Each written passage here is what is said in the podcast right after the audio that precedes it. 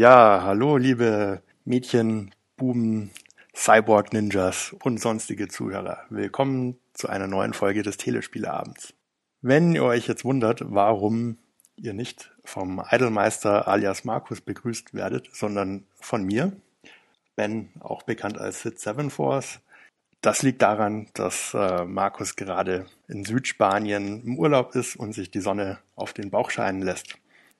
Aber ich habe mir gedacht, äh, können ja mal die Gelegenheit nutzen ähm, und hier mit einem neuen Podcast die Stellung halten. Und heute ähm, werden wir mal ein bisschen vom normalen Format abweichen. Wir haben also weniger ein Gespräch in der Gruppe, sondern eher ein Interview. Wir haben nämlich heute einen sehr spannenden Gast. Und zwar Professor Martin Roth von der Universität Leipzig. Und wir wollen uns heute mal ein bisschen über äh, Game Studies zum einen und zum anderen äh, der Erschließung und dem Erhalt äh, des Kulturguts Videospiele unterhalten. Ein Thema, das ja immer mehr an äh, Relevanz und Bedeutung gewinnt. Ja, Martin ist äh, Juniorprofessor für Japanologie und ähm, hat einen Hintergrund äh, auch in Japanologie und Kommunikations- und Medienwissenschaften ähm, und promovierte zu den politischen Ausdrucksmöglichkeiten japanischer Videospiele. Ja, hallo Martin. Hallo, Ben. Ja, vielen Dank erstmal, dass du äh, heute hier bist. Meine erste Frage ist vielleicht einfach, wie kam es dazu, dass, äh, dass Videospiele, die ja früher eher so belächelt wurden als, als Kinderspielzeug, dass die jetzt ähm, zum Gegenstand äh, der Forschung geworden sind? Oh, das ist eine, eine weitreichende Frage, würde ich sagen, weil die Einflussfaktoren da sehr vielfältig sind aus meiner Sicht. Also ähm, vielleicht so zum Hintergrund, Videospiele sind schon sehr lang in einer mehr oder minder starken Beziehung mit ähm, zum Beispiel militärischen ähm, Institutionen, mit militärischem mit militärischer Forschung auch. Also wenn man sich jetzt mal äh, vor Augen hält, dass viele frühen Spiele, das sind jetzt gar nicht Videospiele, sondern ähm, viele Spiele, die davor entstanden sind, Brettspiele, Schach als eines der, äh, der Beispiele dafür, äh, so eine Art strategische, naja, Auseinandersetzung mit einem Schlachtfeld, Schlachtfeld ermöglichen sollen. Im Idealfall also strategisches Denken auch schulen sollen. Ähm, dann geht die ähm, so, eine, so, eine, so eine Beschäftigung mit Videospielen aus einem anderen Kontext heraus schon sehr lange zurück. Äh, und das kann man, wenn man will, ähm, wobei ich jetzt nicht so ein Fan von einzelnen, von einzelnen ähm, Linien bin, die sich da so durchziehen. Ich denke, dass die Verflechtungen viel äh, komplexer sind, aber man kann diese diese Entwicklung dann hinziehen bis zu neueren äh, Shootern, die in Militärausbildung oder in, äh, wie im, im, Fall von America's Army vielleicht auch für die Einwerbung von ähm, neuen Rekruten äh, verwendet werden. Ne? Also es gibt so eine enge Beziehung zwischen äh, militärischer Auseinandersetzung ähm, und äh, oder mit militärischen Kontexten und ähm, Videospielen, die historisch ent entstanden ist und ähm, die aber gleichzeitig auch dann militär, in militärische Forschung übergeht. Ne? Also da ist, ist ein, ein wichtiger Bereich, der da kann ich aber ehrlich gesagt gar nicht genau benennen, wann das wirklich so ähm, begonnen hat. Ne? Ähm, der andere, das andere Feld jetzt der Game Studies als, ich würde jetzt mal sagen, vor allem ähm, humanwissenschaftlich, geisteswissenschaftliche, äh, wissenschaftliches Themenfeld und vielleicht auch zum Teil sozialwissenschaftlich und psychologisches Themenfeld. Das ist ähm, eine neuere Entwicklung. Ich würde da sagen, es geht so los in den 90er mit frühen Versuchen, ähm, dieses Medium, das ja da ähm, in den 70er, vor allem 80ern dann auch immer stärker an Popularität gewinnt, irgendwie zu verstehen. Ne? Also es war am Anfang ähm, so eine der, der wichtigeren Arbeiten ähm, ist, sind, sind, oder viele wichtige Arbeiten sind entstanden aus der Idee heraus, was ist das eigentlich? Ne? Was ist das für ein Medium? Was kann man damit machen? Ähm, Brenda Laurel ist zu nennen, die irgendwie versucht hat, den Computer als äh, Theater irgendwie Plattform zu verstehen. Sie war langjährige Game Designerin oder hat langjährig in der Industrie auch gearbeitet, wenn ich mich richtig erinnere. Ähm, Aspen Arset ist einer der Vorreiter der Videospielforschung im, aus dem geisteswissenschaftlichen Bereich, ähm, der 1997 eine, ein Buch herausgebracht hat, das wahrscheinlich, davon gehe ich aus, auf seiner Dissertation beruht, die also ein paar Jahre vorher geschrieben wurde, ähm, in der es darum geht, was ist eigentlich, was sind die neuen Möglichkeiten des Computers, ähm, Text zu produzieren, Literatur zu produzieren. Ähm, was passiert da, wenn jetzt plötzlich äh, der Computer dichtet zum Beispiel oder wenn der Computer ähm, Spielräume öffnet für ähm, die Auseinandersetzung miteinander, den Umgang miteinander ähm, oder auch eben Abenteuerspiele. Ne?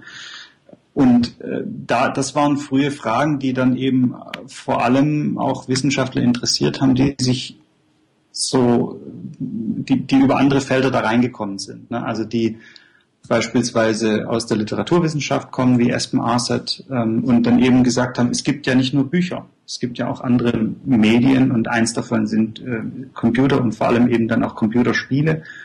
Und ähm, hier entsteht einfach so ein, so, ein, so ein gewisses Interesse an diesem neuen Medium. So neu war es da schon gar nicht mehr, aber eben neu genug, weil die Wissenschaft ist ja recht träge immer bei sowas.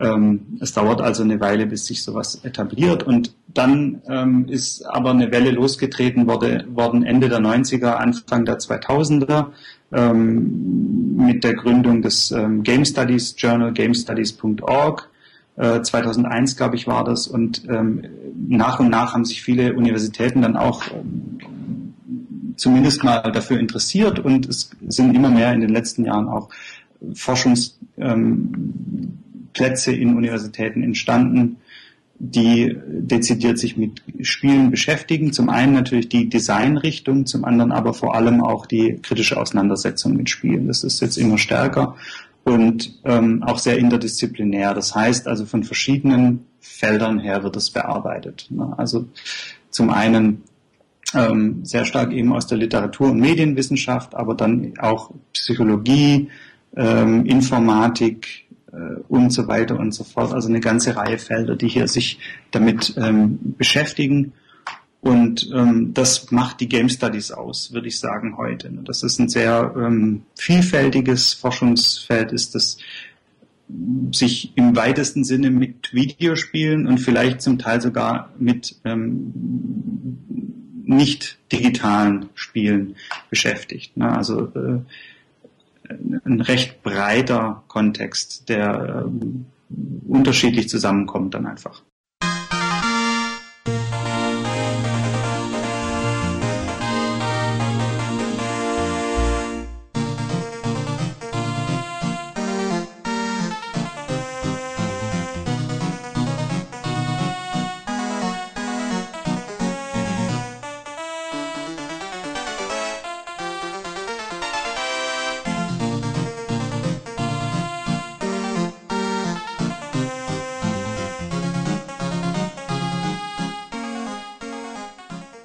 Du hattest vorhin schon angesprochen, dass es ähm, sowohl Ansätze aus den Geisteswissenschaften als auch aus den Sozialwissenschaften gibt, aus der Informatik und so weiter.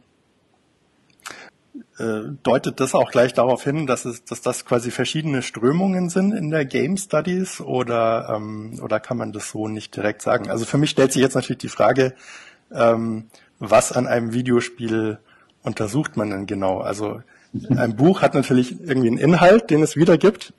Ähm, aber bei den, bei vielen Videospielen ist jetzt die Handlung äh, meistens relativ banal und, äh, und vielleicht gar nicht mal das, was das Spiel an sich wirklich ausmacht. Also vielleicht ist es, ähm, ist es dann auch eher der Spieler oder wie der Spieler mit dem, mit dem Spiel interagiert. Ähm, ja, also wo setzt man irgendwie als äh, Spieleforscher an? Ähm, es, äh, da ist die, die Antwort ähm, wiederum ganz schwierig, ne? weil es gibt eben gerade durch die vielen Perspektiven sehr unterschiedliche Interessen. Also es, ich habe vorhin ja kurz erwähnt, äh, Brenda Laurel mit dem Theater. Die Frage, also was für eine Bühne bietet das Video was sind wir als Spieler? Ähm, also was ist das die, die, die Spielerfahrung und was entsteht da eigentlich, äh, wenn man so Videospielinhalte hat? Was ähm, wie kann man das überhaupt begreifen? Ne, das ist so eine der ersten Fragen. Und dann eben auch Janet Murray, die ähm, äh, eben auch so eine literaturwissenschaftliche ähm, Ader dann hat und das versucht irgendwie interaktive ähm, äh,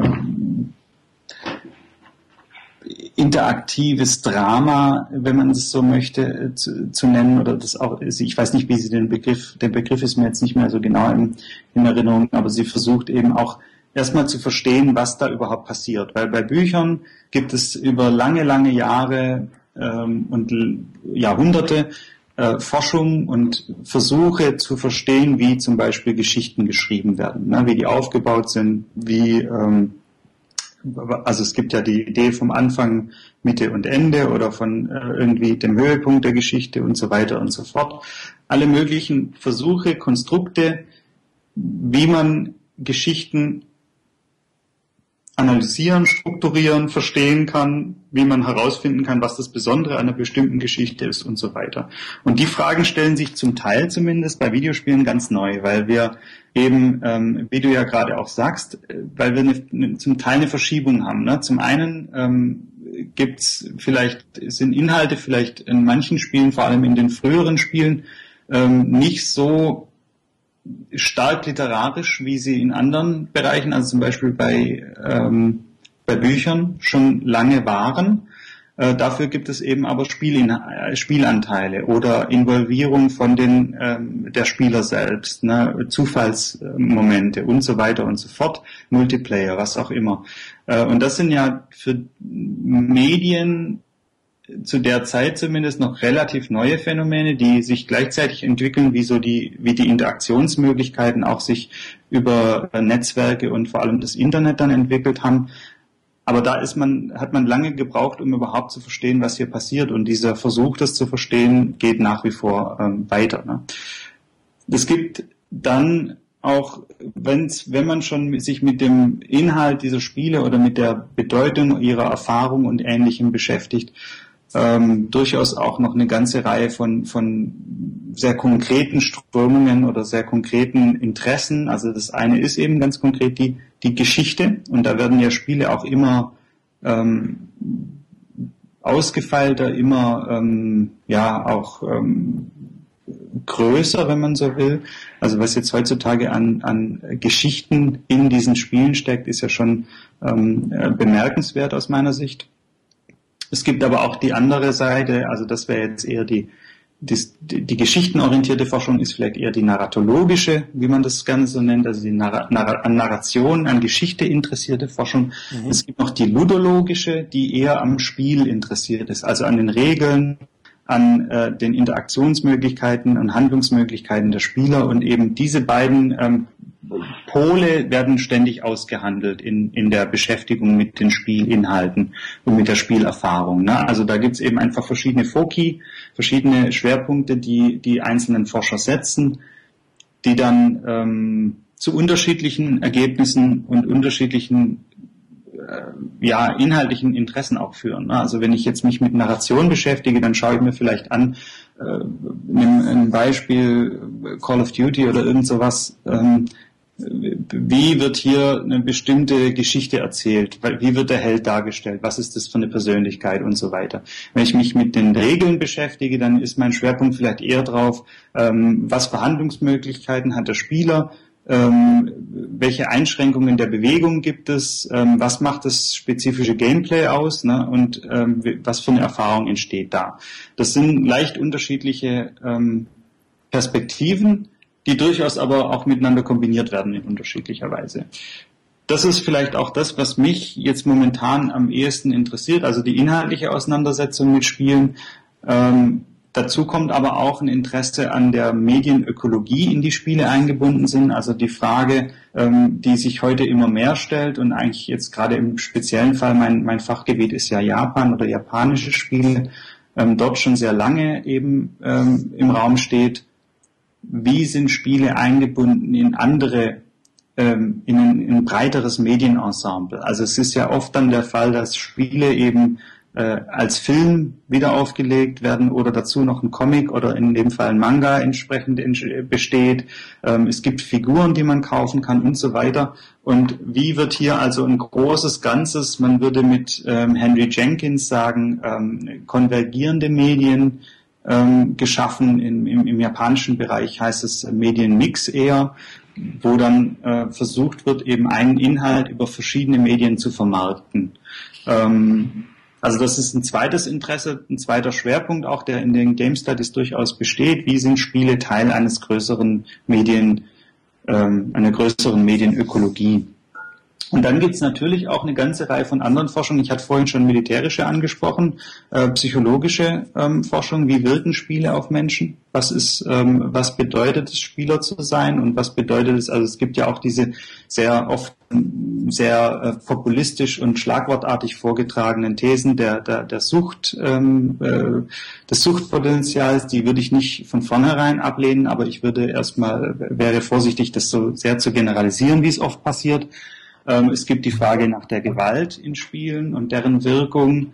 Ähm, und natürlich dann auch ein, wichtiger Bereich ist sicherlich in den letzten Jahren immer mehr geworden, äh, die, die, die Erforschung der Industrie, der, der, was, was passiert eigentlich, was ist eigentlich das für ein Markt, was ist das für eine, ähm, was ist die Videospielindustrie, was bedeutet es, Indie zu sein in dieser Industrie oder in diesem, das ist ja nicht dann vielleicht gar nicht mal Teil der Industrie, da scheiden sich die Geister, aber was, wie, wie werden Videospiele produziert? Vielleicht ähm, fasse ich es mal so allgemein zusammen.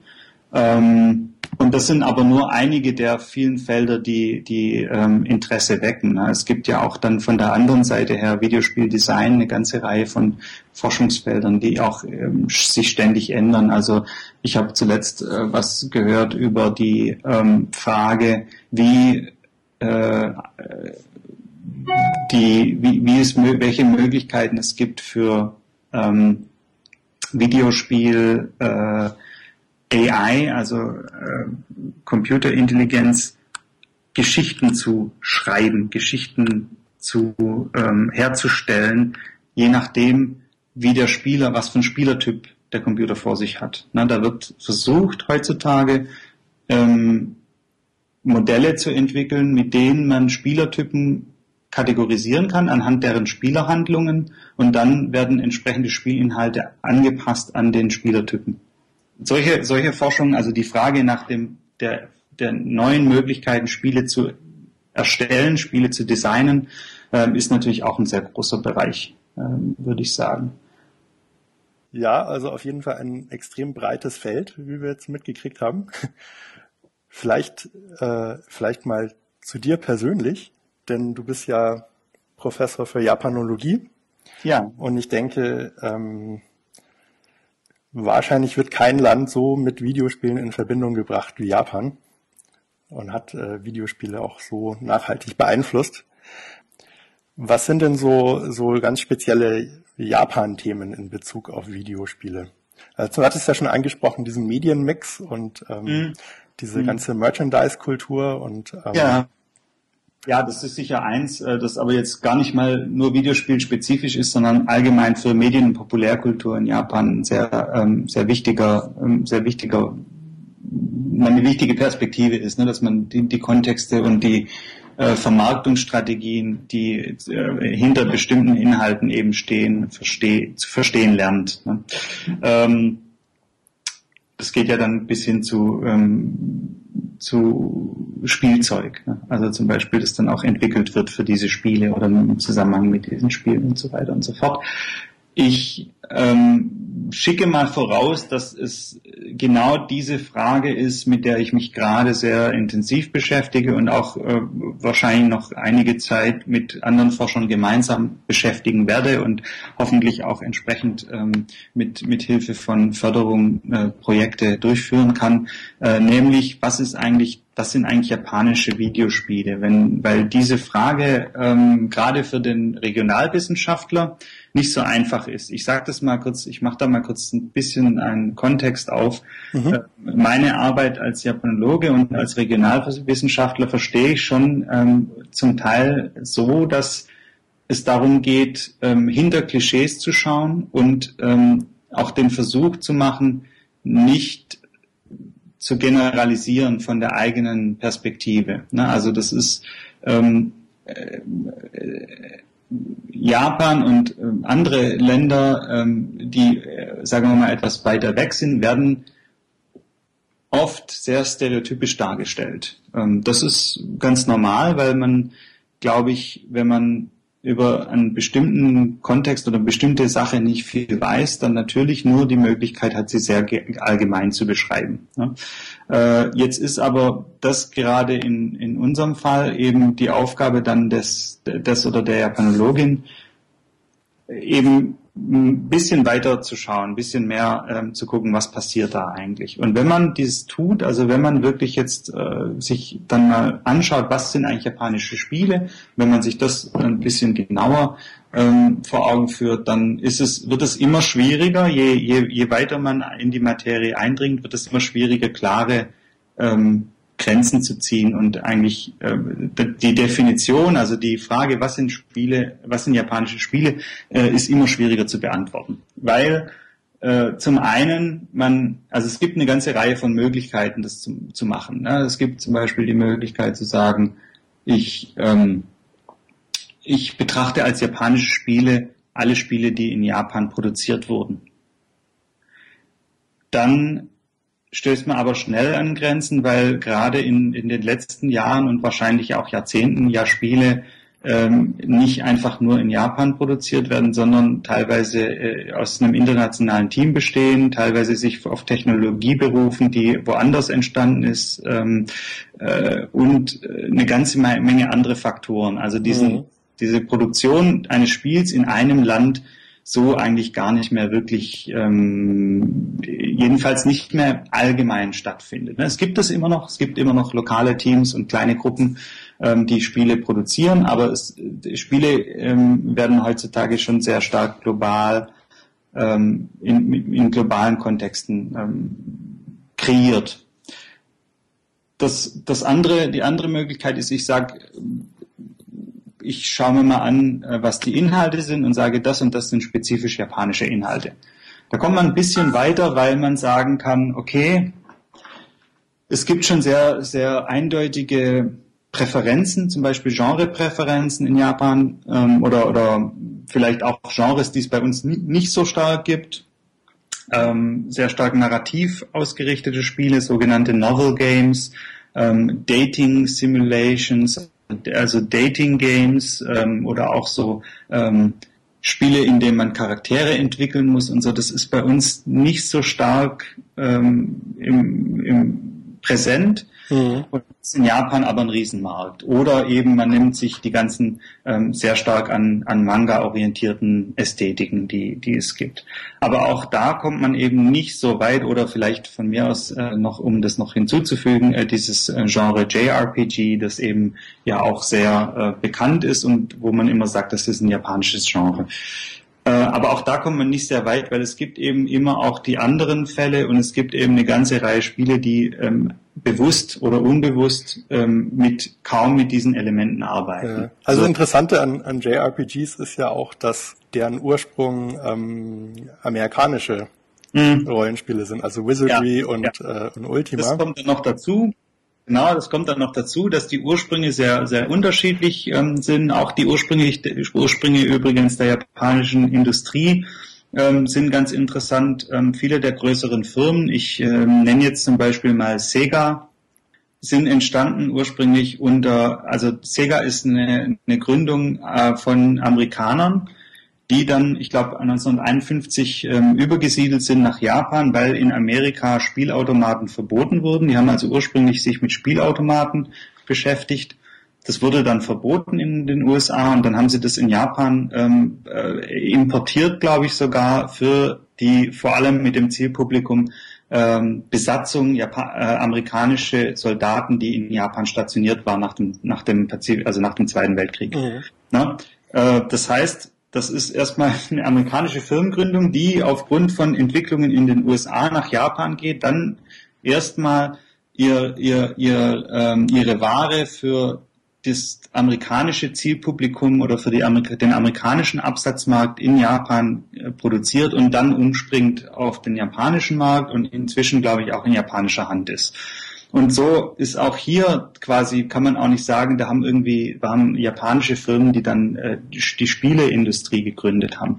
Es gab schon sehr, sehr spezifische Faktoren, die in Japan sehr günstig waren für die Entwicklung der Spieleindustrie, eine Technikbegeisterung, eine entsprechende äh, Vorarbeiten der Elektroindustrie, die sehr ähm, fleißig für Elektrogeräte geworben hat, wo dann eben auch Videospielkonsolen nur ein Teil des Ganzen waren und eben nicht irgendwie so ganz komplett auf Ablehnung gestoßen sind und so weiter und so fort. Und natürlich gibt es auch sehr herausragende und einflussreiche japanische Designer und Ideen.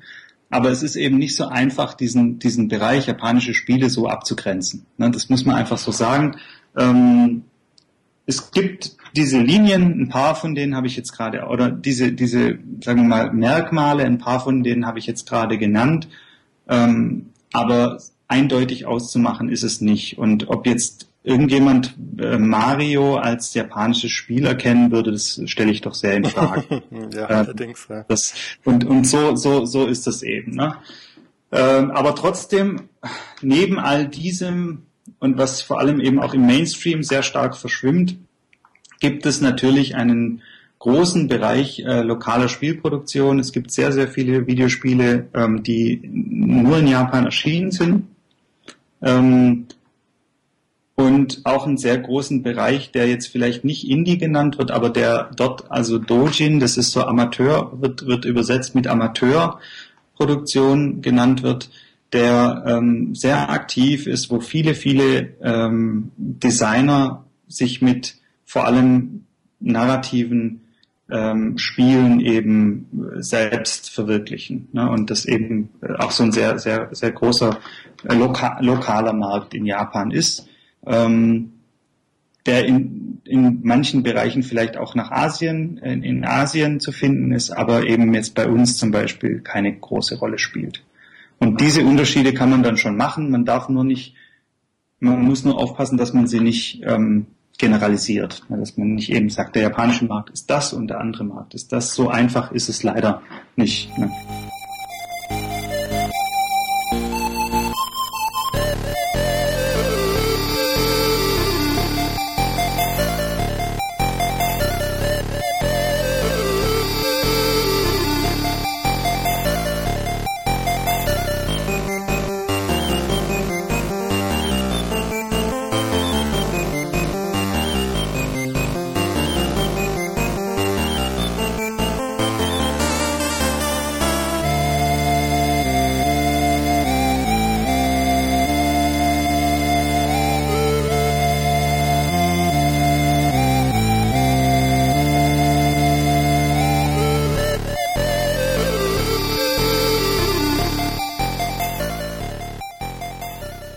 Ja, das wirft jetzt für mich die Frage auf, ähm, wie es eigentlich in Japan um die, sagen wir mal, Awareness von Videospielen als Kulturgut bestellt ist. Also was mir jetzt da zum Beispiel einfällt, ist, dass ähm,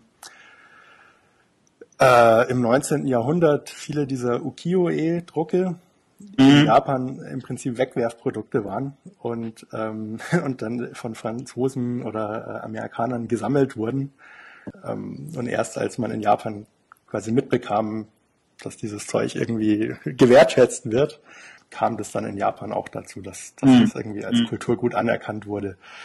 Ähm, ist das mit Videospielen so ein bisschen ähnlich oder kann man sagen, da gibt es irgendwie in der Rezipierung auch einen Unterschied zwischen Europa und USA und, und Japan oder ist das auch wieder nicht so trennscharf zu sagen? Ja, nein, das ist, naja, gut, ähm, ich, ich glaube, dass wir hier, insofern ist äh, da ein Unterschied da, als äh, die Popularität von japanischen Spielen ja schon länger bekannt ist. Ne? Mhm. Das ist jetzt ja nicht irgendwie äh, so wie mit dem Ukiyo-e-Beispiel, dass man irgendwie am Anfang gar nicht wusste, wie wichtig das ist. Ich, ich muss ganz ehrlich sagen, ich stecke in dem Thema jetzt kaum drin, deswegen kann ich das gar nicht kommentieren, aber mhm Äh, die, bei Videospielen ist es so, dass äh, der Erfolg ja sehr sichtbar war. Ne? Also Nintendo hat ähm, den amerikanischen Markt ähm, äh, sehr stark umgekrempelt und äh, Sony und Nintendo gemeinsam und andere Firmen haben sicherlich weltweit einen großen Einfluss gehabt und auch sehr viel äh, sehr, sehr, sehr große Umsätze gehabt ähm, mit ihren Produkten, mit ihren Spielprodukten. Das heißt, ähm, da ist schon länger bekannt, dass es ein durchaus lukrativer Markt ist. Ich kann nicht genau sagen, warum, ähm, um auf die Frage zurückzukommen, warum tatsächlich dieser Videospielbereich auch in Japan, wie übrigens anderswo, also in Deutschland ist es nicht anders, aus meiner Sicht, ähm, sehr stiefmütterlich behandelt wurde lange Zeit. Ne? Also äh, ich, ich, es gibt schon natürlich viele, die das äh, wertschätzen, aber zum Beispiel in Universitäten ist Videospiel ähm, zum Beispiel diese, also die Richtung der Game Studies ist äh, kaum angekommen. Ja, also da gibt es eigentlich keine wirklichen Game Studies. Es gibt Game Design als Richtung, die teilweise stattfindet, aber es gibt eigentlich keine ähm, institutionell oder wenig institutionell verankerte Auseinandersetzung mit Videospielen. Das sind sehr punktuelle Projekte. Oder ähm, einzelne Gruppen, wie zum Beispiel in Kyoto, da ist tatsächlich ist ein Zentrum für Videospielforschung ähm, etabliert worden, schon lange. Und ähm, das sind aber einzelne Dinge, dass jetzt generell zum Beispiel in der Universität oder auch von der Regierung her oder von, von der Gesellschaft her Videospiele als Kulturgut eingeschätzt äh, werden. Das beginnt jetzt gerade erst, ist in den letzten Jahren ähm, so richtig in Bewegung gekommen eigentlich ja auch in Deutschland. Ne? Also bei uns sind es auch die, die äh, Game Studies Studiengänge, die nicht designorientiert sind, an einer Hand abzuzählen, glaube ich. Ähm, da passiert noch nicht so viel.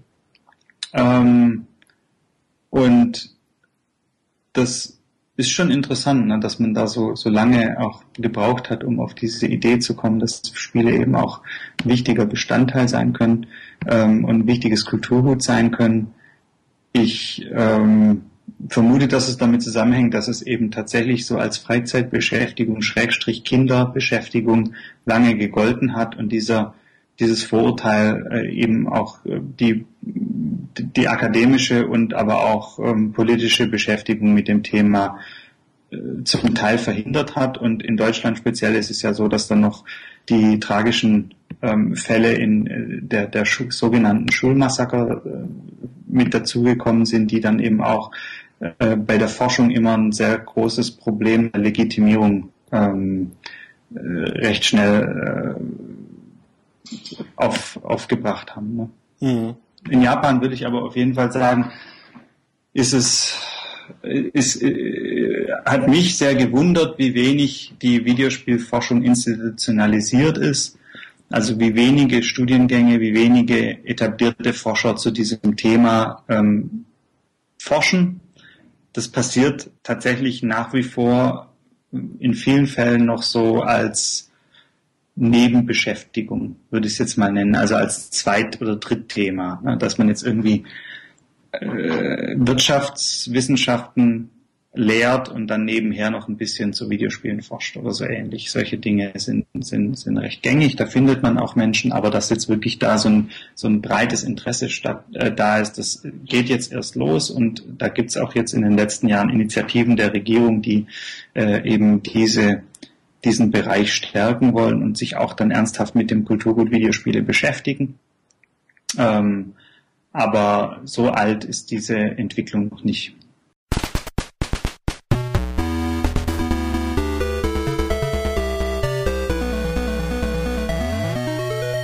Ja, ich hätte es vielleicht eingangs schon erwähnen sollen, aber du bist ja auch ähm, sehr stark involviert im, in der Archivierung und dem Erhalt von Spielen.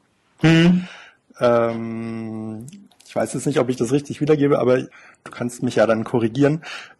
Du baust ja bei der Universität Leipzig auch ein, im Prinzip ein Archiv oder einen Teil der Bibliothek auf, in dem äh, Videospiele dann archiviert werden. Das äh, ja, das ist, genau, das ist im Prinzip, also ich baue das nicht alleine auf. Ich bin, bin hier ähm, gemeinsam mit der Universitätsbibliothek und vor allem der Campusbibliothek der Uni Leipzig ähm, am, daran, eine Sammlung an Videospielen zu erschließen, ähm, die wir als Schenkung bekommen haben aus Japan. Ähm, eine recht große Sammlung, das sind insgesamt viereinhalbtausend Spiele. Und äh, die versuchen wir jetzt äh, für die Forschung und Lehre hier an der Universität Leipzig und eben darüber hinaus, wenn möglich, auf längere Sicht äh, nutzbar zu machen, zugänglich zu machen. Mhm. Wenn ich das richtig verstanden habe, ihr habt die Spiele bekommen von der CERO, also der Institution für Altersfreigabe in Japan? Genau, mhm. genau, so ist es. Es wirft für mich natürlich die Frage auf, warum ähm, gibt eine japanische Organisation die Spiele einer deutschen Universität und nicht einer japanischen Universität? Das ist eine gute Frage. Ähm, also ich, ich, ich würde tatsächlich sagen, dass wir das Glück hatten, in dem Fall ich das Glück hatte, ähm, mit den äh, Mitarbeitern und dem, dem Vorstand von Zero schon so lange Kontakt zu haben und an so einem frühen Zeitpunkt auch über dieses Thema zu sprechen, dass damals eben das Interesse der japanischen Universitäten oder der Regierung noch nicht so deutlich war. Und es war auch, glaube ich, gar nicht so bekannt, dass Zero so eine große Sammlung hat. Ähm, und ich hatte da sehr großes Glück, dass die mir das angeboten haben. Wir standen schon lange in Kontakt und haben, ich habe auch dort ein Praktikum gemacht und habe mehrere Forschungsprojekte mit den ähm, für Zero gemacht mit anderen Wissenschaftlern zusammen. Und irgendwann hat mir das der, der, der Vorstand äh, von Zero angeboten. Und ähm, ich glaube, ein paar Jahre später hätten wir es nicht mehr bekommen oder wäre das dann schon weg gewesen. Also es mhm. gibt natürlich da sicherlich auch inzwischen großes Interesse von anderer Seite. Ähm, und wir hatten das Glück, da eben früh genug ähm, den, den, den Zuschlag zu bekommen, sozusagen. Mhm. Und ähm, also was für Spiele umfasst es oder also welchen Zeitraum und, und welche Systeme? Das ist eine Sammlung, die, man muss sich das so vorstellen, dass Zero, äh, die Organisation offiziell gibt es seit 2003. Mhm. Ähm, und die sind vor allem zuständig, also mit einigen Ausnahmen, aber vor allem zuständig für die äh, Bewertung von Alterseinstufung von Konsolenspielen in Japan.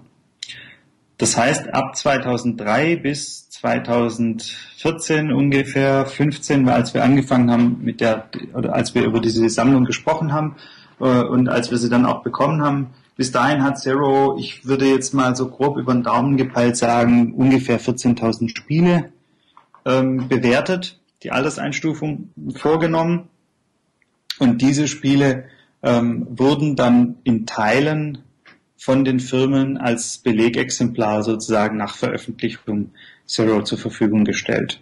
Äh, und diesen Teil, der da zur Verfügung gestellt wurde, haben wir bekommen. Das sind also ist ungefähr ein Drittel der, des, der Gesamt, gesamten Erscheinungen in Japan äh, auf Konsolen in diesem Zeitraum zwischen 2003 und 2013, 14, 15. Und ähm, ja, das, das haben wir bekommen und äh, die haben also da, damit ihr, ihr Lager ausgeräumt sozusagen. Mhm. äh, das sind vor allem eben auch dem Zeitraum geschuldet, Spiele für die äh, PlayStation 2, PlayStation 3, 4, Xbox haben wir, also Xbox 360 äh, Spiele haben wir, wir haben viel Nintendo DS und Wii Spiele ähm, eine ganze Reihe, ich glaube über 100 ähm, Game Boy Advance Spiele und einen, einen kleinen Teil PlayStation 4 ähm, noch mit dazu. Das mhm. ist so ganz grob die Einteilung. Also eine ganze Menge äh, PSP und PS Vita habe ich jetzt vergessen. Ähm, das sind die anderen ähm, Systeme, für die wir noch Spiele haben und also es reicht nicht sehr weit in die Vergangenheit zurück in dem Sinne. Ne? Es sind Spiele aus der letzten, aus den letzten zwei Jahrzehnten, aber ähm, trotzdem eben durch diese große Menge und durch die ähm, vor allem vielen Spiele, die nie äh, außerhalb Japans erschienen sind, eben für uns ein sehr, sehr großer Schatz, ähm, der äh, uns eben es ermöglicht, jetzt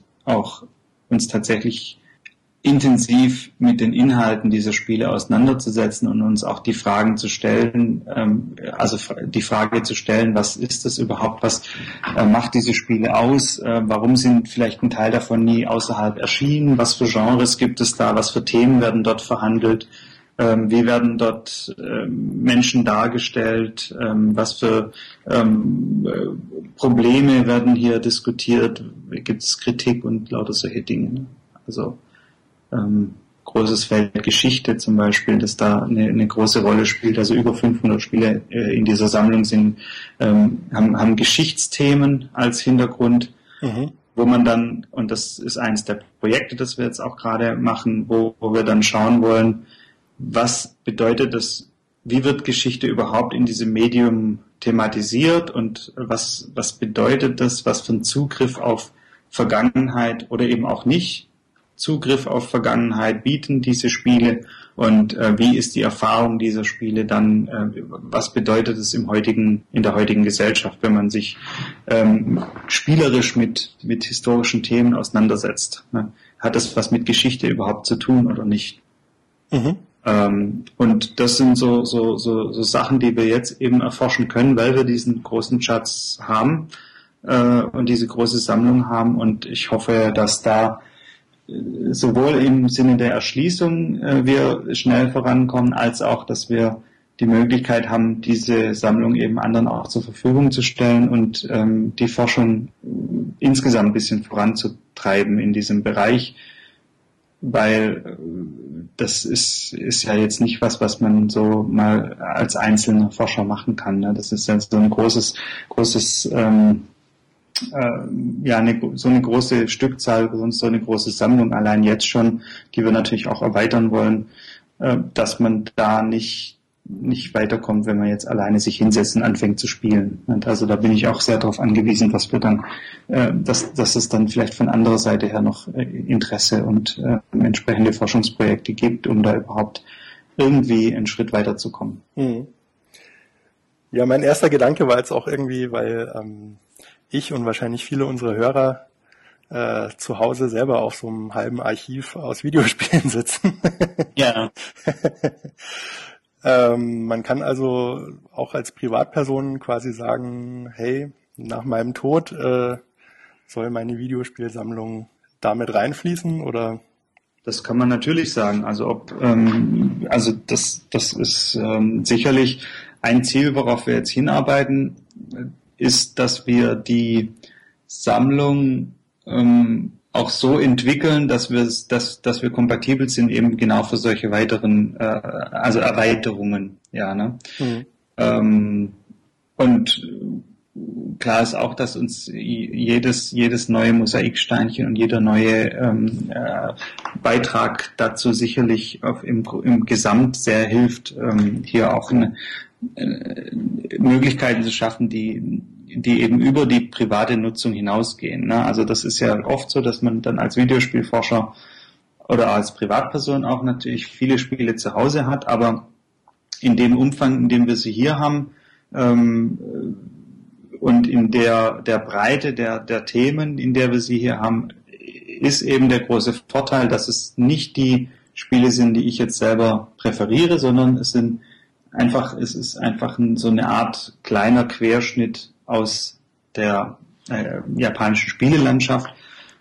Und ähm, jede Erweiterung hilft es uns, äh, denn dieses, diese Landschaft besser zu verstehen. Das gilt übrigens auch natürlich für nicht japanische Spiele, die wir äh, genauso ähm, äh, auf, auf längere Sicht mit aufnehmen wollen, weil es ja was ich vorhin angesprochen hatte, äh, auch im Videospielbereich äh, sowohl inhaltlich als auch industriell so viele Überschneidungen ähm, äh, von, von mehreren Ländern, internationale Zusammenarbeit, Einflüsse aufeinander gegenseitig gibt, dass wir auch japanische Spiele nicht kontextlos erforschen können. Also nicht nur sagen können, das sind jetzt die japanischen Spiele und damit haben wir alles verstanden, sondern es genauso wichtig ist hier zu schauen, was ist in anderen Kulturen passiert, was, wie wirken Spiele sich auf andere Spiele aus, wie werden andere Themen wieder hier thematisiert und so weiter und so fort. Also das Ziel, das wir haben, ist äh, durchaus uns vorzubereiten, auch auf eine Erweiterung dieser Sammlung und die entsprechend auch dann zu integrieren zu können und äh, eben wieder nutzbar machen zu können. Vielleicht ähm, so eine grundsätzliche Frage. Warum ist es überhaupt wichtig, Videospiele zu, zu archivieren und, und zu erhalten in ihrer physischen Form? Das, das ist gut, okay. Man, ich, ich kann jetzt da einzelne Argumente nennen. ist, ist natürlich eine grundsätzliche Frage und die muss man sich auch stellen. Ich glaube persönlich, dass Videospiele, ich will jetzt nicht wieder diesen Begriff des Kulturguts bringen, weil der ist nämlich auch eigentlich nichts sagen. Ne? Das hat man als Schlagwort etabliert und ist auch wichtig, um, um, um eine bestimmte bestimmten Status auszudrücken. Ne? Dass ein Videospiel Kulturgut ist, das klingt erstmal gut. Ähm, für mich als ähm, zumindest in, in, in gewissen Ansätzen auch Kulturwissenschaftler ähm, ist fast alles ein Kulturgut. Ne? Also da, da würde ich jetzt auch bei einem äh, Lego-Stein nicht halt machen oder was weiß ich was. Ja, also es ist nur die Frage, was für was für eine Rolle spielt es und mit was für Fragen geht man an dieses Kulturgut heran? Ne? Und was für eine Stellung oder Bedeutung haben, hat dieses Kulturgut im, in der heutigen Welt? Und es gibt für Videospiele eine ganze Reihe von Argumenten, warum es wichtig ist, sie zu erforschen. Angefangen von dem sehr ähm, platten Argument, dass, ähm, dass viele Menschen Videospiele spielen. Ja, also es ist eben ein sehr wichtiges Medium heutzutage. Ähm, für mich das wichtige Argument ist, dass, oder man könnte dann auch noch weitergehen sagen, ähm, es ist eine große Industrie, ein, ein, großer Bereich, in dem viele Arbeitsplätze entstehen, also sozialwissenschaftlich sehr wichtig, aber auch natürlich, was die den Austausch unter Spielern angeht, also Kommunikation, Interaktion und so weiter, die über Spiele sehr stark stattfindet, die ähm, den Alltag vieler Spieler und ähm, vieler Menschen auf der Welt prägt für mich persönlich ist das größte Augenmerk momentan darauf und, und der wichtigste Teil meiner Arbeit bezieht sich darauf, dass Spiele ein Raum bieten, um Ideen zu artikulieren, zu verwirklichen und auch zu erleben und entsprechend auszuprobieren. Ne? Also es ist ein, ähm, ein Medium, in dem unsere Sicht auf die Welt verhandelt wird und in dem wir Möglichkeiten haben, uns auszuprobieren und ähm, andere Welten auszuprobieren, Alternativen auszuprobieren, äh, indem wir handeln können und eben Dinge auch unterschiedlich in ihrer Unterschiedlichkeit wahrnehmen können. Und das, dieser Ausdrucks, dieses Ausdruckspotenzial, also die Möglichkeiten im Videospiel was zu sagen, wenn man so will, ne? also die Möglichkeiten da ähm, seine eigenen Ideen, Vorstellungen auszudrücken, ähm, anderen was, was äh, zu ermöglichen. Ähm, äh, Stichwort irgendwelche Editoren, also ich, ich, ich erinnere mich an Gary's Mod oder Minecraft von mir. Das ist auch so ein Beispiel, ne? wo eine Struktur geschaffen wird, in der man, mit der man spielen kann und mit der man eigene Vorstellungen auch äh, ausprobieren, erfahren kann. Ähm, das ist für mich so der, der, der, Haupt, der Hauptgrund, warum ich glaube, dass Videospiele ein sehr wichtiges Kulturgut sind, ähm, und ein wichtiges Medium, mit dem man sich unbedingt beschäftigen sollte, weil da so viel an ähm, Imagination und an äh, Ideen und auch an Erfahrung oder ähm, Erlebnis drinsteckt, dass man unbedingt ähm, gut dran tut, zumindest mal ein bisschen zu verstehen, was da abläuft und was auch äh, das Medium für Möglichkeiten bietet, wo es vielleicht auch seine Grenzen hat natürlich. Ne? Ähm, die Literaturwissenschaft hat da eine lange Geschichte.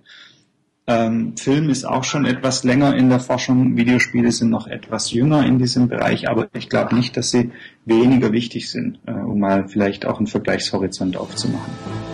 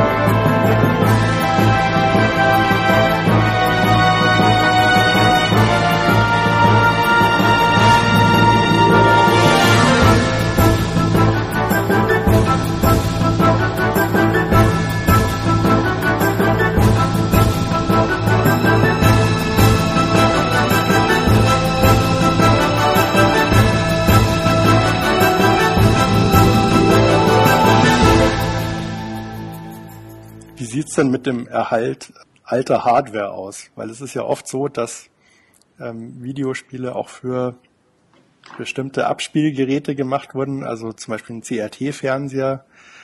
Ähm, anderes Thema wäre äh, Lightgun-Spiele. Viele, ja. viele von denen kann man praktisch gar nicht mehr spielen, weil es nicht mehr Fernseher mit äh, 50 oder 60 Hertz gibt, wo die, ähm, also Röhrenfernseher, wo die, wo die Dinger funktionieren. Ja. Ähm, gehört das also dazu, dass man auch, dass man auch alte Hardware irgendwie erhält, um die Spiele so zu äh, erleben, wie, wie es damals gewesen wäre? Oder ähm, ja, welche, welche Herangehensweisen gibt es da so oder, oder Sichtweisen? Ähm, da kommt es jetzt sehr darauf an, wen du fragst. Also ob du mich als Privatperson fragst oder als äh, Forscher. Mhm. Denn obwohl vielleicht ist es auch gar nicht so ein Unterschied. Wenn ich jetzt wirklich drüber nachdenke, da müsste man am Ende dann nochmal, ich, ich versuche es jetzt einfach mal. Also die eine Seite der Medaille ist absolut, glaube ich schon, dass es wichtig ist, ähm, Spiele in ihrem Kontext zu verstehen. Ne? Das heißt, wenn ich jetzt äh, Doom spiele, Doom 2 oder was weiß ich was äh, von mir aus Warcraft 3, ähm, und dann das Gefühl habe, das ist unglaublich langsam und da passiert eigentlich gar nichts. Und ähm, äh, besonders ansprechend ist es auch nicht, dann ver vergisst dieses Urteil natürlich völlig, dass damals das äh, High-End-Sachen waren oder? Also zumindest mal Spiele, die die die für damalige äh, Zustände ähm, äh, neue Neuheiten waren, ne, wo man wirklich gepackt war von der von der der Action oder von den Möglichkeiten mhm. und so Ne? Ähm, und das darf man eben nicht vergessen. Und ich glaube, dass in diesem Sinne auch der Erhalt von Hardware, ähm, zumal in den Fällen, wo sie äh, der einzige Weg ist, um überhaupt Spiele noch spielen zu können, äh, sowieso natürlich äh, aus meiner Sicht immer nötig ist. Ne? Aber auch um, um zu verstehen, was eigentlich an diesen Spielen überhaupt ähm, dran war. Ne? ist diese Hardware sicherlich ein wichtiger Faktor. Das heißt aber, nicht, dass wir das trotz, also das heißt aber nicht, dass wir das deshalb verstehen, weil auch wenn wir die Hardware erhalten, wenn wir jetzt Doom auf einem alten PC spielen, irgendwie von mir aus so einem ähm, Pentium 133 oder was es damals war, ähm, dann heißt es ja nicht, dass wir nicht die jetzigen Erfahrungen haben und das Spiel nicht trotzdem eben anders einschätzen, als man es damals gemacht hätte. Also da darf man sich, glaube ich, auch keine Illusion machen. Mhm. Äh, in dem Fall, wo es die, der einzige Weg ist, Spiele zu erhalten, ist es unbedingt aus meiner Sicht nötig, weil ich finde es schade, wenn das verloren geht, wenn man sich anschaut, was heutzutage alles schon verloren ist ähm, und wie wenig es eigentlich Aufwand wäre, diese ganzen Dinge zu erhalten, dann ähm, äh, fragt man sich schon, warum da nicht mehr investiert wird. Das andere ist aber jetzt aus der Wissenschafts- oder Forschungsperspektive her gesprochen, ähm, geht eher in die zweite Richtung. Man kann ja Spiele auch anders erhalten, zum Beispiel über Emulatoren und ähnliches, äh, in manchen Fällen zumindest. Und da ist eben genau, da, da ist eben die Frage, was ist mein Forschungsinteresse? Ne? Also wenn ich jetzt als Forscher spreche, dann geht es mir in erster Linie ähm, nicht rein um das idealistische Erhalten von Spielen, sondern dann ist die Frage, welche Fragestellung habe ich an Spiele? Es gibt eine ganze Reihe ähm, Fragen, die man an Videospiele oder an, an Computerspiele haben kann, wozu man überhaupt kein Spiel spielen muss. Na, also beispielsweise könnte ich mich damit beschäftigen, wie Spiele in Online-Foren diskutiert werden. Muss ich die Spiele nicht unbedingt spielen, wobei auch da gibt's Unterschiede, weil ich müsste wahrscheinlich doch ähm, das Spiel kennen, um zu verstehen, was da diskutiert wird. Ne? Aber ich meine damit jetzt vor allem, ich, als Beispiel ist es vielleicht nicht ideal, was ich sagen will, ist, ähm, der, der Spielinhalt und das Spielerleben muss nicht immer im Zentrum stehen. Und selbst wenn das Spiel, der Spielinhalt im Zentrum steht, dann gibt es eine ganze Reihe von Fragestellungen, die man über ähm, beispielsweise die, äh, die Nutzung von Emulatoren beantworten könnte. Ja, also wenn ich jetzt wissen will, ob die Kleidung von Link grün war oder rot war in irgendeinem, äh, in irgendeinem Zelda-Spiel, dann kann ich das über einen Emulator genauso herausfinden, wie wenn ich ähm, wie, wie wenn ich das Original, die Originalkonsole habe. Äh, da kommt es sehr auf die Fragestellung an, ähm, was man als Forschungsgerät, wenn man so will, oder als Methode oder Instrument eben braucht, um die zu beantworten. Äh, prinzipiell würde ich aber trotzdem sagen, es ist immer besser, Spiele in ihrem Kontext zu sehen und sie in den Originalgeräten, mit den Originalgeräten zu spielen. Ähm, und das ist auch der Versuch, den wir machen.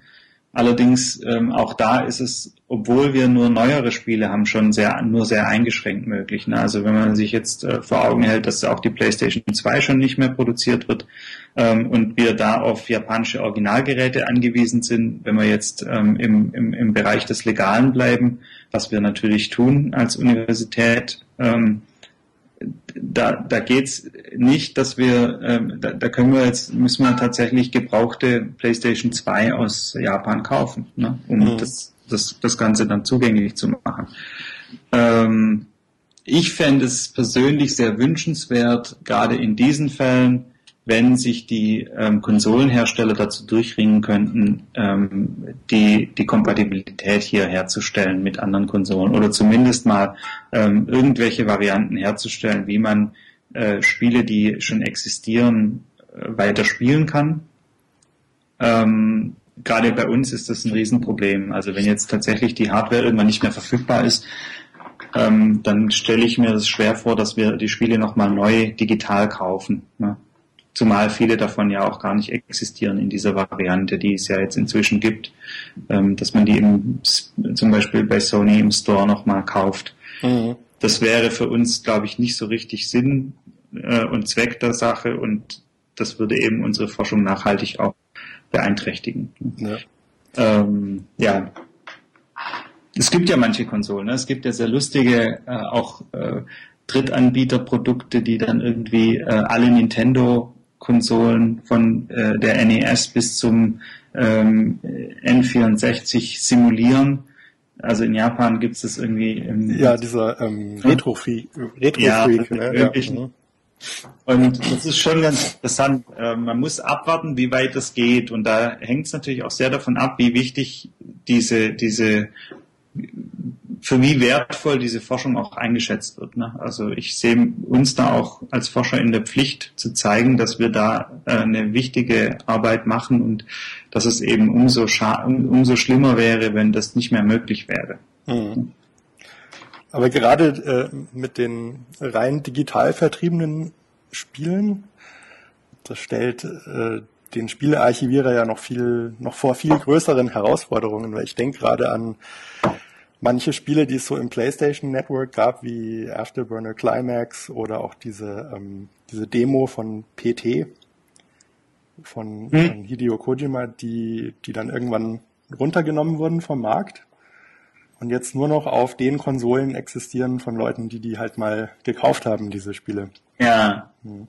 das ist also das ist sowieso ein unglaublich schwieriges Feld, ähm, inklusive der ganzen Updates, ne, die hm die ja ein, ein, großes Problem sind aus, aus mehrerlei Sicht. Also zum einen, zum einen ist, ähm, geht die Entwicklung ja immer mehr hin zu Lizenzen anstatt von Besitz, was an sich schon sehr schwierig ist, weil ähm, es, ich, ich glaube schon, dass es einen deutlichen Unterschied macht, ob ich ein Spiel besitze oder ob ich nur eine Lizenz dazu habe, es zu spielen, die mir jederzeit entzogen werden kann. Ähm, Dazu kommt aber auch, und das ist natürlich für uns bei der Archivierung oder bei der Archivierung sagen die Bibliothekare bei uns ungern, aber die ähm, bei der ähm, Sammlung oder Erschließung dieser Spiele ein großes Problem. Die andere Sache ist, sind die Updates, die auch für die Forschung dann riesiges Problem sind, weil man nicht ähm, weiß, ob das, was man als Spielinhalt jetzt vor sich hat, morgen immer noch so da ist. Ne? Und ähm, da ist ja zum Teil inzwischen das auch an sich, das in sich ist selbst schon ein wahnsinnig spannendes Forschungsfeld, wie heutzutage Spiele auch anhand von, also durch die Spieler nach der Veröffentlichung eigentlich nochmal ähm, getestet werden. Ne? Ähm, also es gibt eine ganze Reihe von Beispielen wie äh, etwa Dark Souls 3, wo dann auch die Spieler selbst zu Recht schon vorher antizipieren, dass dieses Video, das sie jetzt ins Netz stellen, bald schon nicht mehr aktuell sein wird irgendeinen irgendein Bug gefunden haben oder irgendeine Möglichkeit eben äh, ein Exploit oder sowas, ne? also wo man äh, Dinge tun kann, die man eigentlich nicht die eigentlich nicht das nicht Sinn der Sache sind, also an bestimmte Ecken des, des, des äh, Levels früher kommen als als als eigentlich geplant ist laut Ablauf und so weiter und so fort. Ähm, und das wird bis zum gewissen Grad durch die Updates ja auch dann wieder ausgebügelt. Ne? Das heißt, es gibt halt wirklich dann auch Beispiele, wo Spieler sagen, äh, in, in Videos äh, auf YouTube oder sonst wo sagen, ähm, wahrscheinlich wird es in zwei Wochen nicht mehr funktionieren, aber probiert mal hier drüber zu springen, weil dann kommt er nämlich da und dahin, ja. Und das finde ich auf der von der wissenschaftlichen Seite her wahnsinnig spannend, aber es stellt uns auch vor große Herausforderungen. Ne? Also bei der Beschäftigung mit Spielen, deren Inhalt sich ständig ändert, ähm, das kommt dann zu dem sowieso schon sehr ähm, unterschiedlichen Spielerlebnissen und unterschiedlichen Wegen, die man in Spielen gehen kann, als Problem der Forschung hinzu. Ne? Weil bei einem Buch ist man ja, geht man ja davon aus, dass alle zumindest theoretisch die gleichen Möglichkeiten haben, es zu lesen. Ne? Also ich würde jetzt sagen, was weiß ich, nimm ein Harry Potter Band ähm, und dann würde man in der Analyse, auch bei der, wenn man jetzt als wissenschaftlich das, das äh, eine Literaturanalyse macht oder sonst wie, würde man davon ausgehen, dass die, das Publikum oder die Leserschaft das gleiche Buch vor sich hatte. Und man würde sagen, ja, ähm, das kann man hier so und so strukturieren und so und so lesen. Und dann gibt es eine ganze Reihe von Forschungen, die dann sagt, wie wird es interpretiert? Und wir fragen jetzt mal die Leute, wie sie das Buch verstanden haben. Und die ähm, haben dann sehr unterschiedliche Ansichten, was natürlich sehr spannend ist. Und das ist aber bei Videospielen schon deshalb schwierig, weil wir nicht davon ausgehen können, dass jeder das gleiche Spiel gespielt hat. Also, und, und dazu kommt dann noch dieses Problem der, der, der Updates und der Patches und was weiß ich was, ähm, das ja durch die äh, digitale Distribution von Spielen ähm, deshalb auch so schwierig wird, weil man die fixe Version gar nicht mehr greifen kann und oft leider auch ein Update nötig ist, um das Spiel weiter zu spielen. Also gerade bei so Online-Zugang und sowas ähm, ist es ja oft so, dass das Update fast erzwungen ist. Äh, und, und das ist, ist, ist eine neue Entwicklung, mit der noch, glaube ich, in der Videospielforschung niemand so wirklich weiß, wie man damit umgehen soll. Es wird halt eben jetzt in Kauf genommen, aber so eine richtige Idee, wie man, was man da machen müsste, die gibt's, glaube ich, gerade noch nicht so richtig. Hm. Also ich weiß, dass zumindest in den USA äh, letztens, glaube ich, auch es eine Gesetzesänderung gab, die ähm, quasi Forschern oder ähm, ja anderen Leuten, die mit mit dieser Erschließung von Spielen befasst sind, erlaubt äh, äh, Jailbreaks zu machen, mhm. um um äh, eine alte Software zu zu konservieren. Das habe ich jetzt noch gar nicht mitbekommen, ehrlich gesagt. Das ist ähm, das ist wahnsinnig spannend. Ja, das da, da muss ich mal nachschauen. Ne? Ich glaube, bei uns ist das nicht, noch nicht der Fall. Ne? Also mein Eindruck ist eigentlich, dass, äh, dass wenn es um den Erhalt alter Spiele geht, ähm, es irgendwie ziemlich schwer ist mit den ganz frühen Spielen, weil man die erstmal irgendwie rankommen muss an die Dinger.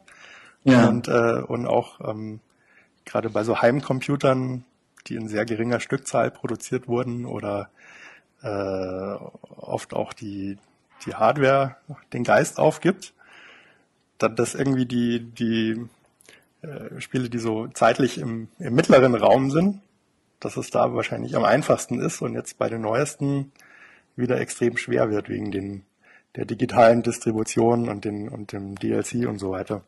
Das mag ruhig sein. Ähm, das, das, das, das, das würde ich fast teilen, diese Einschätzung. Zumal ja eben, also jetzt für den japanischen Bereich gesprochen, ähm, es eine gewisse Zeit gab, in der ähm, Spiele sehr populär waren, also auch Konsolenspiele zum Beispiel sehr populär waren und entsprechend stark im Umlauf. Und ähm, diese alten Spiele dann ja oft wieder verkauft wurden und man jetzt also auch an, ähm, an Second-Hand-Spiele zum Beispiel PlayStation 2 problemlos an sehr viele Titel rankommt. Ne? Also sind als Hardware tatsächlich, die existieren als Disk irgendwo und da kommt man dann auch noch ran. Ähm, äh, das ist natürlich bei digitalen Versionen nicht so. Ne? Wenn die Konsole dann den Geist aufgibt, dann ist, es halt irgendwann zu Ende. Oder wenn der Account nicht mehr genutzt wird oder sonst was. Ähm, und diesen Unterschied gibt es auf jeden Fall, ja. Ähm, dass, dass sozusagen in einer bestimmten Zeit sehr viele Spiele auch produziert wurden, die heute noch sehr gut verfügbar sind. Das ändert sich gerade wieder ein bisschen. Das, das sehe ich auch als Problem auf jeden Fall. Wie sieht's denn mit, ähm, also international mit anderen Bestrebungen aus? Also ich weiß, dass äh, irgendwie das Strong Museum in, in Rochester im US-Bundesstaat New York, ja. ähm, dass die eine der größten Sammlungen haben. Ja. Und ich glaube, die haben auch vor ein paar Jahren eine der größten Privatsammlungen von irgendeinem Franzosen gekauft. ja, das war ein sehr kluger Schachzug. Ich glaube, das sind sieben oder achttausend japanische Spiele. Ja ähm, die sie da mit einem Schlag erworben haben. Ähm, es gibt solche Versuche, wenige, aber es gibt sie. Ne? Also das Computerspielmuseum in Berlin ist ein so ein Beispiel, ähm, wo sehr viel Material ähm, liegt. The Strong ist ein Beispiel und ähm, wir sind gerade dabei, auch jetzt ähm, im Sommer haben wir eine große Tagung zu japanischen Videospielen ähm, vom 15. bis zum 17. August in Leipzig. Und da äh, in dem Zusammenhang, also im Rahmen dieser Tagung, soll auch ein Treffen stattfinden mit den führenden äh, Sammlungsleitern aus aller Welt, mehr oder weniger, oder aus mhm. von vielen Orten, äh, um mal den Versuch zu starten, der jetzt zum Teil schon in bilateralen ähm, Abkommen oder ähnlichem ange, an, angefangen hat, aber wo jetzt wirklich mal geschaut werden soll, wie können wir gemeinsam unsere Anstrengungen irgendwie vernetzen, sei es nur in der Kommunikation von Erfahrungen, sei es mit entsprechenden Datenbanken oder ähnlichem. Das ist also eine Entwicklung, die gerade auch beginnt, äh, wo, wo jetzt auch ähm, inzwischen so viele Sammlungen existieren, dass es Sinn macht, auch mal gemeinsam an einen Tisch zu kommen. Und das wollen wir jetzt im Sommer machen. Äh, die Initiative geht in dem Fall nicht von mir aus, aber ich, wir sind beteiligt hier mit, mit unserer Sammlung in Leipzig und ich bin sehr gespannt auf diese ähm, Entwicklung, auf die Möglichkeiten, die sich auch bieten, wenn man im, im gemeinsamen Verbund agiert. Ne? Mhm. Also da, da, da passiert schon was, aber äh, auch hier malen die Mühlen eben langsam. Man kann nicht alles auf einmal schaffen und ich bin, ich bin da sehr gespannt, was da rauskommt. Ja.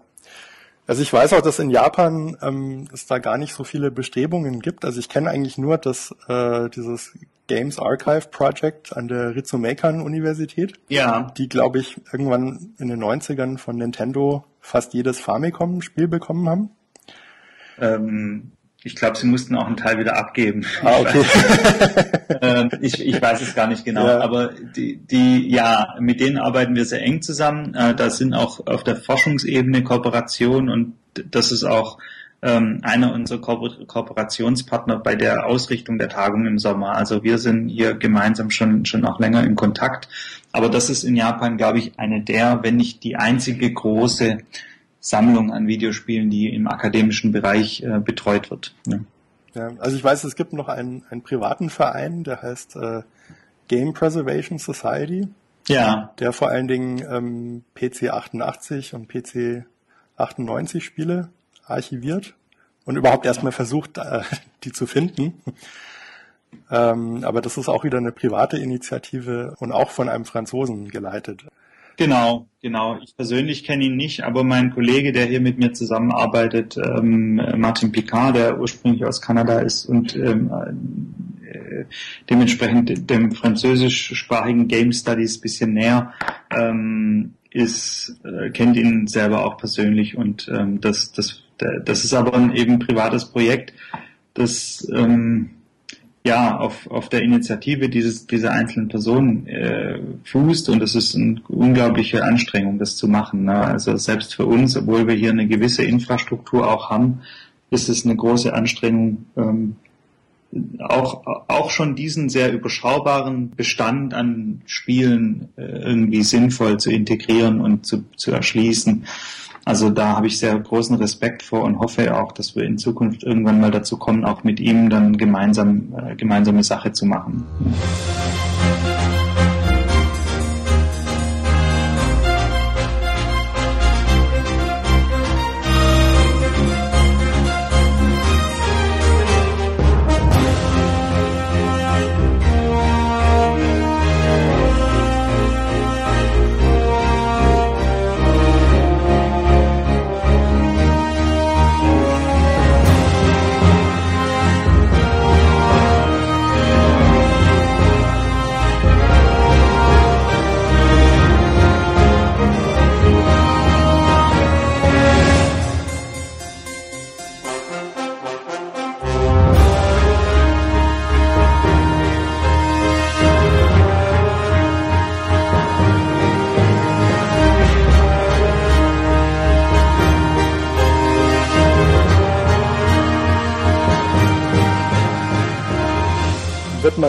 japanische Videospielfirmen äh, davon überzeugen können, die Sachen, die noch bei denen im Haus irgendwie sind, zur Verfügung zu stellen. Also ich meine, so Firmen wie Sharp oder Sony oder Casio, die haben ja oft ähm, so eine Art Konzernmuseum oder so, wo, ja. wo alte Geräte ausgestellt werden oder so ein bisschen die Geschichte der, des Unternehmens erläutert wird.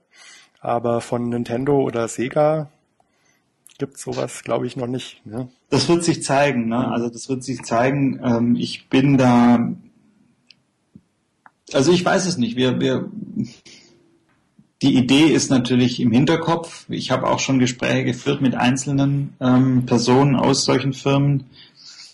Das Problem ist gerade noch, dass wir jetzt momentan erst am Anfang stehen, dieser einerseits dieser Erschließung und der, des Aufbaus des Forschungslabors, ähm, andererseits aber auch der Forschung. Und jetzt würde es mir zum Beispiel sehr schwer fallen, Argumente zu finden ähm, für weitere Spenden, die, die nicht zukunftsgerichtet sind. Also wenn ich jetzt sagen könnte, wir haben das und das geleistet und der, der Bestand wird so und so erforscht und das sind die ersten Ergebnisse, die es da gibt, ist es, wäre es sicher leichter, an diese Firmen heranzutreten, weil wir dann auch zeigen könnten, dass wir tatsächlich was damit machen. Diese Arbeit ist gerade erst am Anfang, deswegen habe ich mich bisher auch gescheut, so mit in, in größerem Stil auf solche Firmen zuzugehen, zumal es eben auch ein entsprechender Zeitfaktor ist, der da eine Rolle spielt. Und man muss das dann auch machen und man muss diese Gespräche dann auch führen. Und ähm, äh, bisher haben wir alle Hände voll zu tun, überhaupt erstmal die Sammlung zu überblicken. Aber das ist auf jeden Fall im, im Hinterkopf und wir haben auch schon vor, da jetzt, sobald wir endlich mal dann die, die, die ersten Grundlagen für die Forschung geschaffen haben, das Ganze nochmal etwas breiter vorzustellen und eventuell auch ähm, entsprechend bei Firmen mal anzufragen, wie da die Möglichkeiten stehen.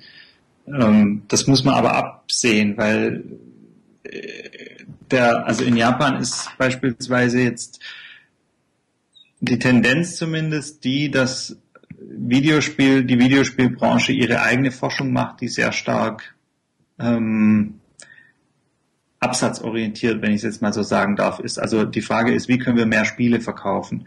Das sind ja nicht die Fragen, die bei uns im Vordergrund stehen. Ne, ich bin persönlich überzeugt davon, dass auch eine kritische Auseinandersetzung mit Spielen und ihren Inhalten aus ähm, medienwissenschaftlicher, philosophischer, äh, politischer und aller möglichen anderen äh, Perspektiven einen sehr großen Beitrag eben zur, äh, zur Veränderung der Spielelandschaft auch ähm, leisten kann. Also ich glaube schon, dass eine kritische Forschung auch einen Einfluss auf die Verbesserung von Spielen haben kann.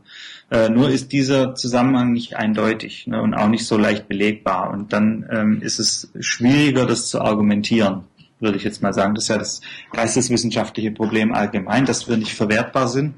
Und in der heutigen Zeit der Verwertungslogik eben ähm, immer mehr das zählt, was messbar und verwertbar ist. Und da ähm, muss man abwarten, wie weit sich dann die Videospielbranche oder einzelne Firmen eben auf so Experimente auch einlassen, ähm, ohne dass sie irgendwelche Garantien bekommen. Ne? Und natürlich auch ohne eine Zusage zu bestimmten Forschungsthemen. Also es ist jetzt nicht so, dass wir ähm, mit jemandem zusammenarbeiten, der dann Auftragsforschung vergibt. Da sind wir noch ein Stück weit von entfernt. Also ich kann mir schon vorstellen, dass man gemeinsame Interessen irgendwie findet, ähm, aber dass wir jetzt eine bestimmte Frage für eine Firma beantworten, das sehe ich momentan noch nicht. Und ähm, das ist eben auch ein Grund, warum ähm, wir da wirklich erstmal offen das Gespräch suchen müssen und schauen müssen, was es für Möglichkeiten gibt. Ja, ich wünsche auf jeden Fall viel Erfolg. Dankeschön. Sollte es weiteres Interesse geben, wir haben eine Homepage, auf der auch ähm, die wichtigsten Ereignisse und Entwicklungen dokumentiert werden und wo auch es eine Möglichkeit gibt, einen Newsletter zu abonnieren. Ähm, der dann äh, einigermaßen regelmäßig einmal monatlich informiert, falls es Neuigkeiten gibt. Äh, das ist eben, das ist zwar nur sehr eingeschränkt möglich, aber wir haben viele wichtige Informationen dort, auch über die Tagung im Sommer.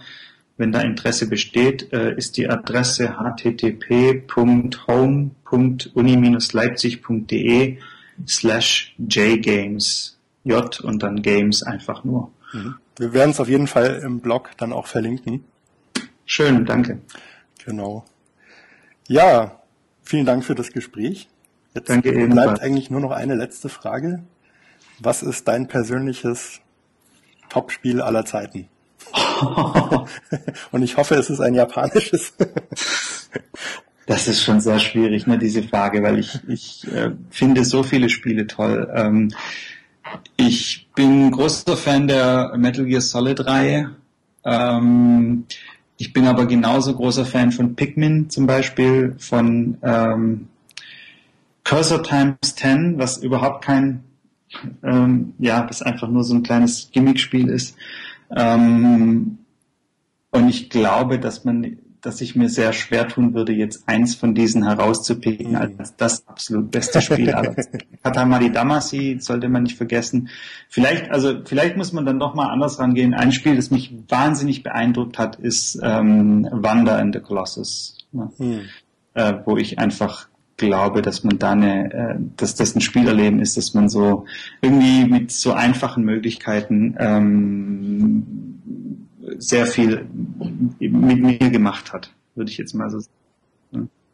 Ja, das ist auch, glaube ich, für viele so ein, vielleicht so ein Einschnitt gewesen, wo man dann gesehen hat, wow, also so weit können Videospiele gehen. Und das, das auf jeden Fall. Ne? Das eröffnet Horizonte und das, das, die Spiele interessieren mich meistens äh, am, am, am ehesten äh, diejenigen, die eben äh, nicht irgendein Genre zur Perfektion treiben, sondern äh, zeigen, was alles möglich sein könnte. Ne? Auch wenn es dann vielleicht nicht mal in, in, in voller Perfektion ausgeführt ist, aber einfach so neue, neue, neue Wege gehen, neue Dinge machen. Also Ico ist auch so ein Beispiel, ne, das, das ich sehr schön fand. Ähm, es gibt noch eine ganze Reihe mehr. Vielleicht, da, da muss man auch breit denken, glaube ich. Ja, ein schönes Schlusswort. Wie gesagt, vielen Dank für das Gespräch.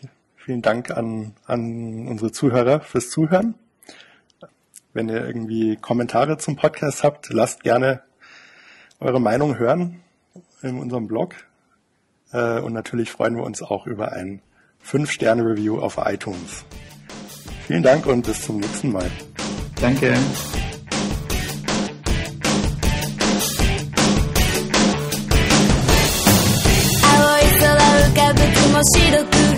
咲き満ちた思い出の花。過ぎ去りしくたの輝ける。むつまじく語らう日々頬なれゆく柔らかな風に。優しさ感じ取りにといつまでも続いてゆく。この道は永遠の愛。抱きしめて。